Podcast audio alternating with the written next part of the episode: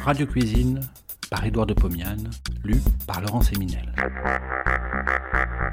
De 1923 à 1929, Édouard de Pomiane présente, tous les vendredis soirs sur Radio Paris, ce qui fut sans doute la première émission culinaire radiophonique. Cela s'appelait Radio Cuisine. Près d'un siècle plus tard, nous donnons à réentendre ces quelques 200 chroniques qui firent la joie des auditeurs de l'époque. Cette semaine, la crème anglaise. L'art de préparer des entremets m'avait toujours paru assez complexe. Puis un jour, me basant sur le calcul des combinaisons, j'ai réfléchi qu'avec trois sortes de pâtes, trois sortes de crèmes et trois sortes de compotes, on peut, en les combinant une à une, une à deux, une à trois, confectionner 63 entremets différents. Dès ce jour, je fus plein de courage et me mis à faire des desserts pour la plus grande joie de ma famille et de mes amis. Il m'a donc fallu faire mon apprentissage et apprendre à confectionner tout d'abord ces pâtes, ces crèmes et ces compotes. Je vais vous faire passer par tous mes états d'âme au cours de mon initiation à la confection de la crème anglaise. Tout naturellement, j'ai pris un gros livre de cuisine classique et je lus. Crème anglaise. Prendre 8 jaunes d'œufs, 250 g de sucre en poudre et un demi-litre de lait. Battre les œufs avec le sucre, faire bouillir le lait avec la vanille, verser le lait dans les œufs, porter le mélange sur petit feu, tourner et chauffer jusqu'à épaississement. Tout d'abord, je trouve que ma crème coûte très cher.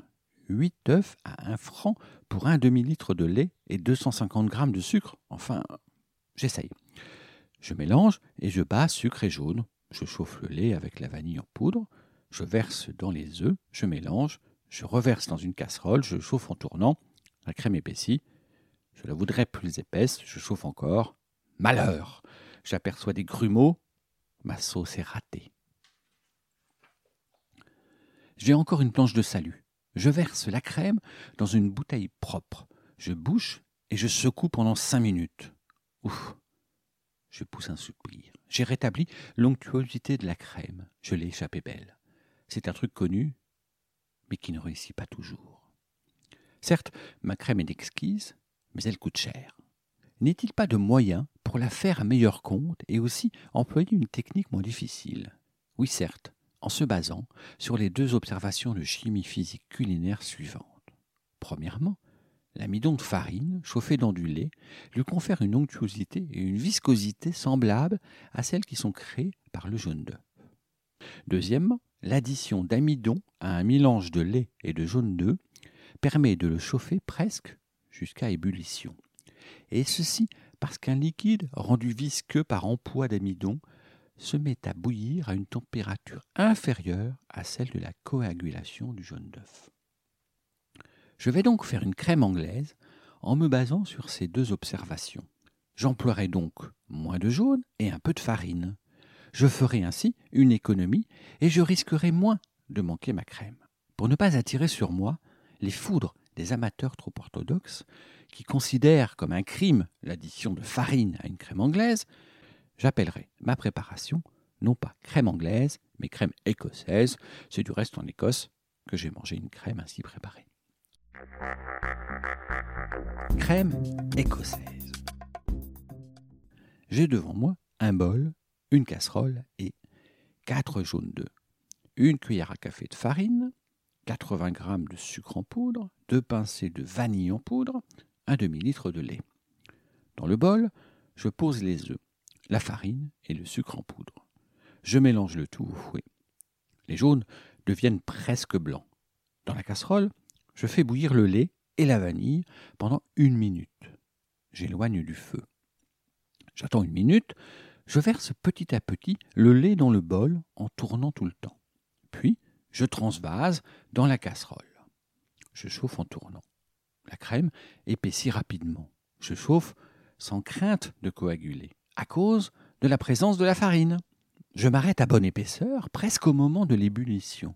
Je vide la casserole dans un compotier de cristal, je laisse refroidir. Crème écossaise au café. Même technique que la précédente, mais j'additionne le lait, non seulement de vanille, mais encore de deux cuillères à café d'essence de café vendue en flacon. Crème écossaise au chocolat. Même technique que la crème à la vanille, mais avant de le faire bouillir, j'additionne le lait de 3 cuillères à café de cacao ou de chocolat en poudre. Je les laisse fondre avant de verser le lait dans les jaunes d'œufs. Poire écossaise. Je fais cuire à l'eau sucrée deux belles poires épluchées. Dès qu'elles sont tendres, je les sors de l'eau et les laisse refroidir. Je les coupe en deux. Je les dresse dans un compotier.